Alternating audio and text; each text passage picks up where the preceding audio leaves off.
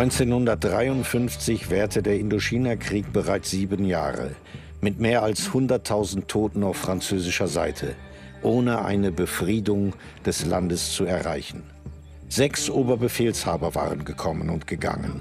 Der siebente, General Henri Navarre, versicherte seinen Landsleuten, der Sieg sei nah. Wir haben ihn klar vor Augen, sagte er, wie das Licht am Ende des Tunnels.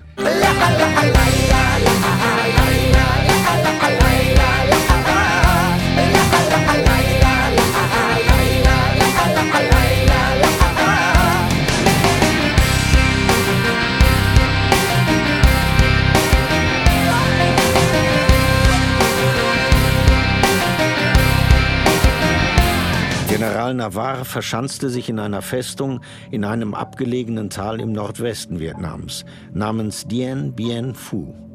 Dort hoffte er, die Viet Minh in eine Entscheidungsschlacht zu locken.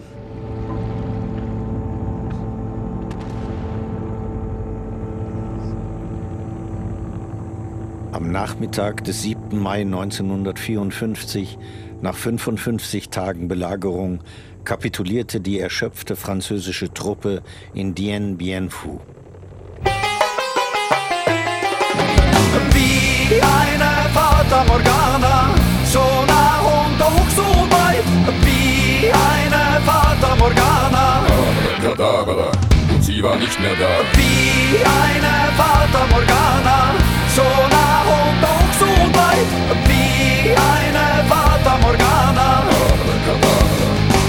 A new phase is now starting. We have reached an important point when the end begins to come into view. Ellsworth Bunker, der US-Botschafter in Saigon, benutzte dabei ein Bild, dessen sich schon der französische Oberbefehlshaber in Vietnam 13 Jahre zuvor bedient hatte, kurz vor der Niederlage in Dien Bien Phu. Now beginning to see light at the end of the tunnel.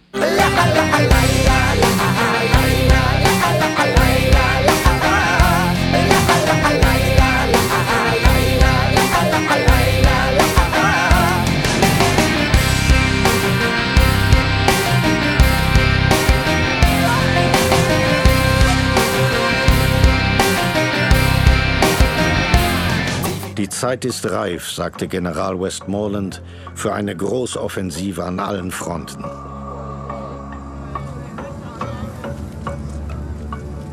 Doch der Feind sollte schon einen Monat später seine eigene Großoffensive starten.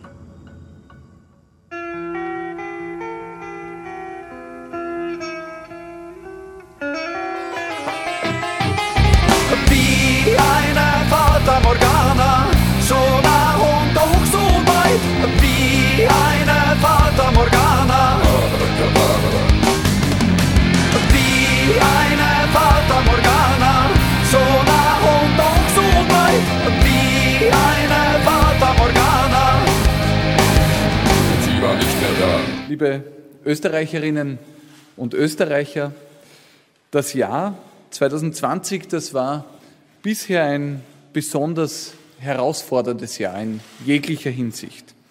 Es war ein noch nie dagewesenes Jahr und es war ein Jahr, das uns schon bisher sehr viel abverlangt hat. Aber die gute Nachricht ist, es gibt schon langsam Licht am Ende des Tunnels. Es ist sehr wahrscheinlich, dass die Corona-Krise kürzer andauern wird, als viele Experten ursprünglich zu Beginn der Pandemie vorhergesagt haben. Wie eine Fata Morgana, so nah und doch so weit. Wie eine Fata Morgana. Abracadabri. Und fort war sie. Wie eine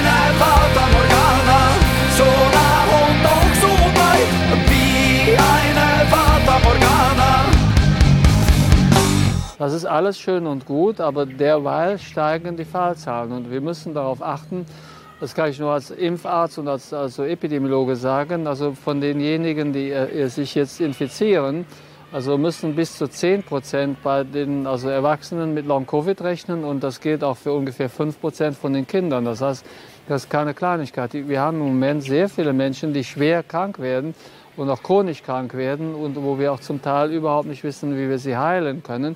Wenn man zum Beispiel dieses chronische Chronic Fatigue Syndrom entwickelt, was keine Seltenheit ist, ungefähr ein Prozent der Infizierten, wir haben keine Heilung, wir haben kein Medikament.